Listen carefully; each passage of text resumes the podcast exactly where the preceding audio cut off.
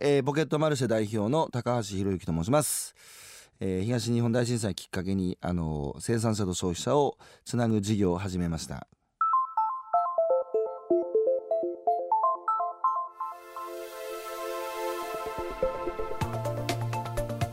未来授業。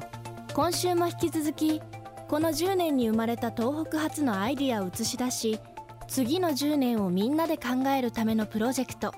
ThinkNext10 Years から東北に関わる企業やベンチャーのキーマンたちの声をお届けしています。今日の講師はポケットマルシェ代表高橋博之さんです。岩手県花巻市出身で震災後に立ち上げた食べ物付きの情報誌東北食べる通信が話題に。そこから発展した生産者と消費者を直接つなぐオンラインマーケットポケットマルシェはコロナ禍で買い物に変化があり利用者数を増やしています。そんな革新的なアイディアと挑戦でこの10年走り続けてきた高橋さんの次なる10年のアイディアとは？ポケットマルシェ高橋博之さんによる未来授業2時間目。今日のテーマは都市と地方を顔の見える二人称の関係に。10年。正直言うとねやっぱりあれだけのこと起きてねあの一瞬で消えてしまったわけだからでやっぱりあの時世の中変わるなっつうこう期待感はありましたよね。だって震災前からいろんな問題抱えてたから日本社会は。あの10年前の期待感からするといやー変わりきれなかったなっつうかまあ正直元の木阿弥に戻ってしまったところもあるなっていう冷静に厳しく見ればやっぱり人口減少っていうのはもう加速してるのででやっぱり産業も生み出しきれずに仕事ないとみんな出てくからね、だからもう宮城だと女川が人口4割減って岩手だと大槌も人口3割減って日本の未来を先取りするぐらい人口減っちゃった。一方で、点で見るといろんなねその震災前に起こりえなかったようなことも起こってて、それは僕は希望だと思ってて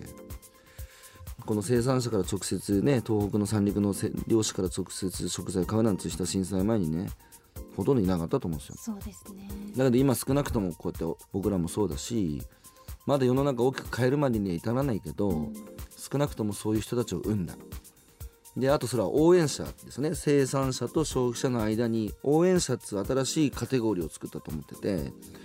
でこの人たちがやっぱり大好きな漁師が三陸にいた時にまあ会社の同僚とかさ馴染みの居酒屋の店長とかに「いやいい牡蠣あるから」っつって 口コミで宣伝するじゃないですか。えええそういう人たちが少なからず生まれた。これは僕は未来への希望だと思っててあとはこれを増やしていくだけですね。だからもうちょっと先走ると次の10年でやりたいことは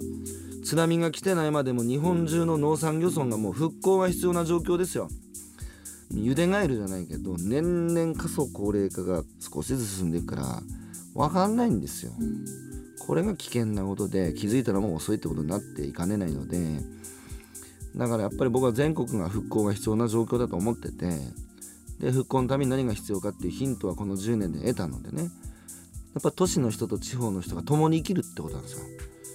食べ物を作る人と食べる人が都市と地方に分かれててね。ほんでどっちも必要なんですよ。だって稼いだお金で作っていただいたものと交換してで生産者も現金収入ないと生活していけないので都市住民が何かを生み出して働いてたお金と交換してね彼らも生活しているわけだからお互い様なんですよ。お互いありがとうなんですよ。だったらどっちかけても成り立たないんだから仲間になりたいんですよ都市と地方が。でなると幸せになれるっていうことにあの気づいたのであとはこれを日本中に広げていきたいっていう。でそれはねもう一つの気づきはいまだに三陸にね関わってる人や三陸に移住した都市の人が言うのがなんかかわいそうだから助けてたっていう感覚ないっつうんですよみんなね、一緒にやるのが楽しかったっつうんですよだから僕支援の文脈も変わったなと思っててなんか一方的にね力がある人が弱ってる人にね施しを与えるみたいなものはもう古くてやっぱ支援する側も異質な世界に触れることで新しく気づいたり同じようにきっかけさえあればねあの都市住民が全国各地の地方に行き始めるはずなのでそのきっかけが食い物なんですよ。で美味しいものをさ探してで生産者から直接やり取りして朝起きたらいきなりイノシシがね全部農産物食い荒らされてで4ヶ月かけて育ててきたものを一緒にしてパーになったとかいろいろ実情を聞くんですよ。そうするともう人事じゃなくなってなんかこの人たちの力になれることは私ないかなと。いうふうに考え始めることが大事で。だから大事なのは僕は顔の見える具体的な関係で人間っつうのは人の間って書くからね。具体的な関係になるとそいつに降りかかった災いを人事だと思えないんですよ助けたくなるんですよ。だけど具体的じゃない三人称の関係つうかその例えば東北の人はとか生産者はって一括りにするんだけど、そこはね共感力があまり生まれないんだけど顔が悪い関係だとね二人称の関係になるからやっぱり人事じゃなくなる。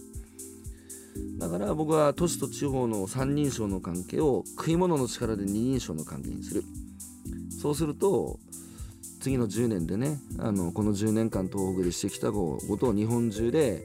このああいう悲しいことがなくてもねみんなでやろうよっていう。ことをね呼びかけてやっていきたい。っていうのが次の10年でやりたいことですよ。未来授業。今日の講師はポケットマルシェ高橋博之さん。テーマは都市と地方を顔の見える二人称の関係にでした。高橋博之さんによる次の10年のためのアイディア完全版は東京 FM 音声配信サイトオーディで聞くことができます。 hook over radio think next 10 years でお楽しみください。高橋さんの未来授業来週も続きをお送りします。